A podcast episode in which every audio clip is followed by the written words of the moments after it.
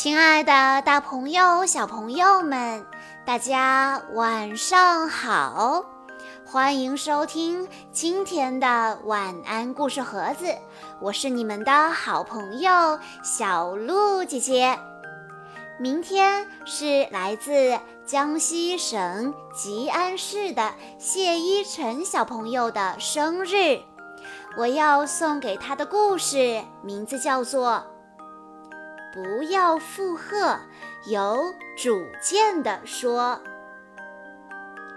猪小弟很聪明，聪明到他以为凡事附和大家就不会闯祸，就能得到所有人的喜欢。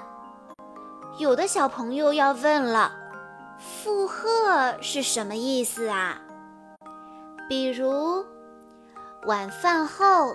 小恐龙说：“我要去写作业啦。”猪小弟附和道：“嗯，那我也去写作业。”猪小弟心里想：“啊，做一样的事情，这样就不会出错了。”果然，妈妈表扬了小恐龙，还有猪小弟。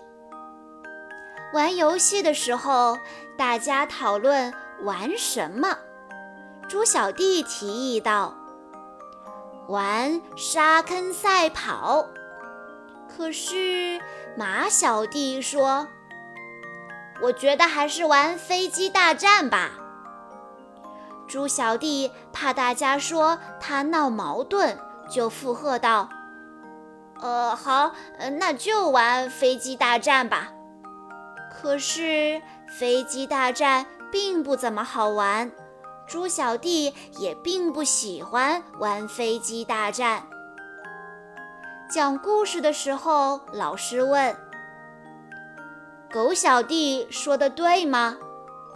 猪小弟心里想：“哎，有地方好像说错了。”红小妹说：“狗小弟说的对。”猪小弟心里想：“呃，红小妹都说对了，我不能说错。”于是猪小弟附和道：“哦，狗小弟说的对，这样就不会出错了。”猪小弟觉得自己找到了好方法，不知道怎么做就附和，怕被责怪就附和。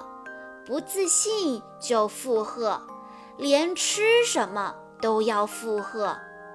渐渐的，没人愿意再问猪小弟有什么想法了。他看起来也没那么聪明了。猪小弟难过极了。大家都说：“你没有自己的想法，你没有什么好点子。”猪小弟明白了，原来附和只是自己的小聪明呀，他还是做回有主见的自己吧。生病的马小弟想吃雪糕，有主见的猪小弟说：“嗯，不，雪糕不能吃，你可以选择吃饼干或者蛋糕。”马小弟选了一块美味的蛋糕，开心的吃了，好像感冒也好了许多。狗小弟想用胡萝卜做雪人的鼻子，有主见的猪小弟勇敢地发表了自己的想法。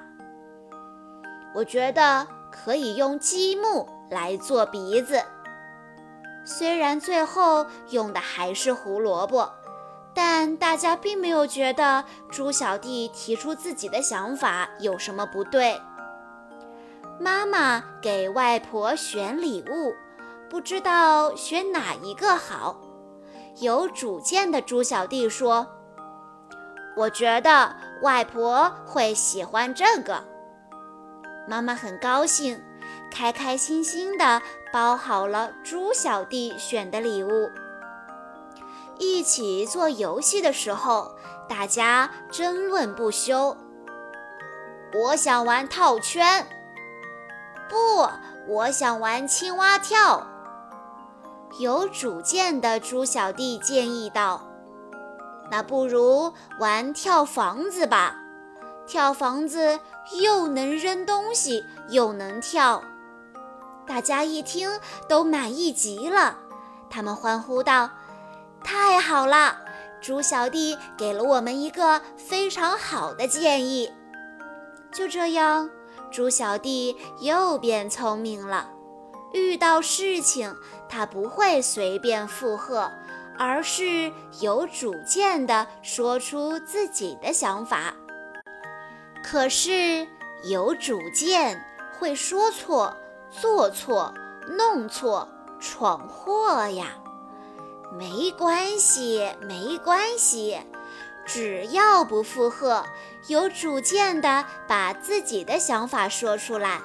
大家仍旧喜欢他。